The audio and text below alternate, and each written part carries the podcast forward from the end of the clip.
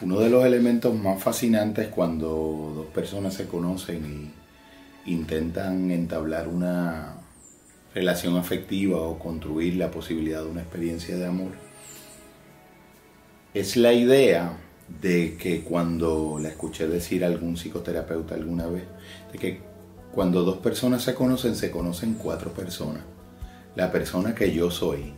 la persona que yo creo que el otro es, la persona que el otro cree que yo soy y la persona que en el fondo el otro es. De esas cuatro personas que entran en una relación cuando dos personas se conocen por primera vez, dos de esas personas deben ir muriendo en el camino y quedando fuera del campo visual y de la experiencia directa de la relación, y dos deben quedarse y permanecer al centro y epicentro del vínculo. Cuando las dos personas que permanecen en el vínculo son la persona que intrínsecamente yo soy y la persona que en lo profundo y en lo auténtico del otro, el otro es, entonces podemos hablar de una relación exitosa. Cuando eso no ocurre, viene la variante de que o seguimos los cuatro juntos, los dos fantasmas y los, y los dos personajes reales, o el fantasma de cada uno alternativamente eh, dispuesto en la relación, las relaciones presentan conflicto. ¿Por qué? Porque básicamente cuando yo conozco a una persona, eh, la desconozco previamente a conocerla y ese vacío de información lo lleno con mi idealización de la persona. La construyo, la imagino, la recreo, la invento, narrativamente, literariamente, mágicamente, cinematográficamente. En el camino la experiencia directa va de algún modo permitiéndome observar momentos de reacción y dinámicas específicas con la persona en la que sus comportamientos, sus señales y sus interiores acaban coincidiendo o no coincidiendo con la imagen preestablecida que yo construí en mí del otro y viceversa en el otro también. Debemos entender que este fenómeno es perfectamente natural,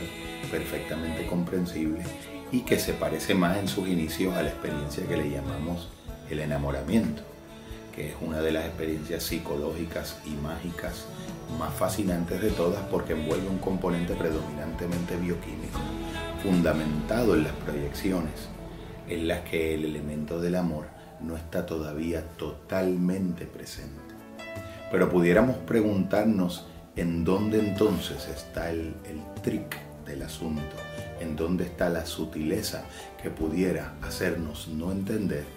la verdadera dinámica del amor que el enamoramiento permite. Hay personas que concluyen que porque el enamoramiento no es el amor, quiere decir que el enamoramiento es un truco, una ilusión de la mente. En el caso mío, yo he llegado a la conclusión por el trabajo en pareja, por las experiencias personales y mi reflexión sobre este tópico, que el enamoramiento es precisamente una de las estrategias que la naturaleza dispone para que dos seres humanos puedan vencer el miedo y atreverse a dar el salto a abrirse a la posibilidad de una de las aventuras más atemorizantes de todas las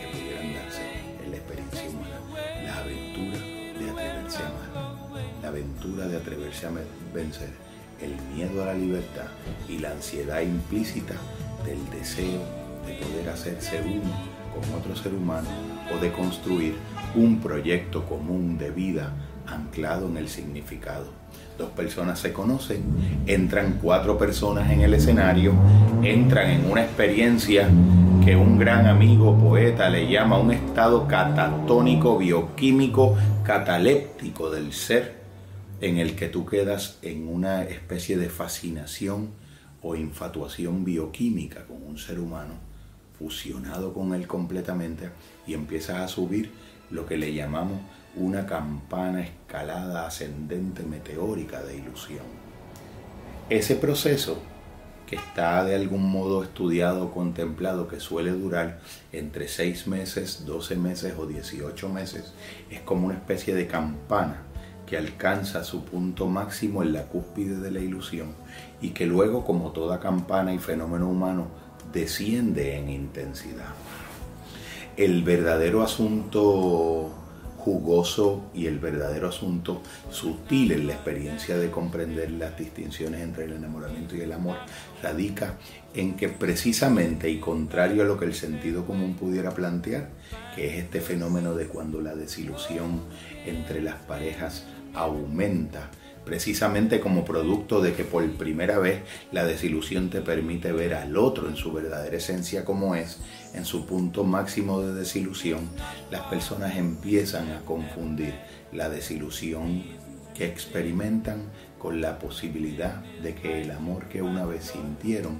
estuviera acaso dando señales de estar llegando a su fin. Y yo precisamente invierto la ecuación al plantear como bien nos enseñara de algún modo nuestro eh, querido y admirado Scott Peck en la nueva psicología del amor de Paul Strauss en su versión en inglés, que precisamente cuando la desilusión termina es precisamente cuando el amor comienza. O decir que el amor comienza cuando la desilusión termina. Porque la gran enseñanza de la reflexión sobre el enamoramiento es que el amor es fundamentalmente una decisión, que comenzó como un sentimiento, que fue construyéndose como una historia y que terminó como una decisión fundamentada en la cualidad esencial que Eric Erickson nos planteaba que tenía todo ser humano que podía emprender la aventura del amor, que era la capacidad para la intimidad, que la permite solamente la capacidad para establecer un compromiso ante otro ser humano. Esa aterradora experiencia y fascinante también a la vez de atreverse a amar solamente puede tener su comienzo en la ilusión y su final feliz en el compromiso de una decisión consciente, voluntaria, profunda.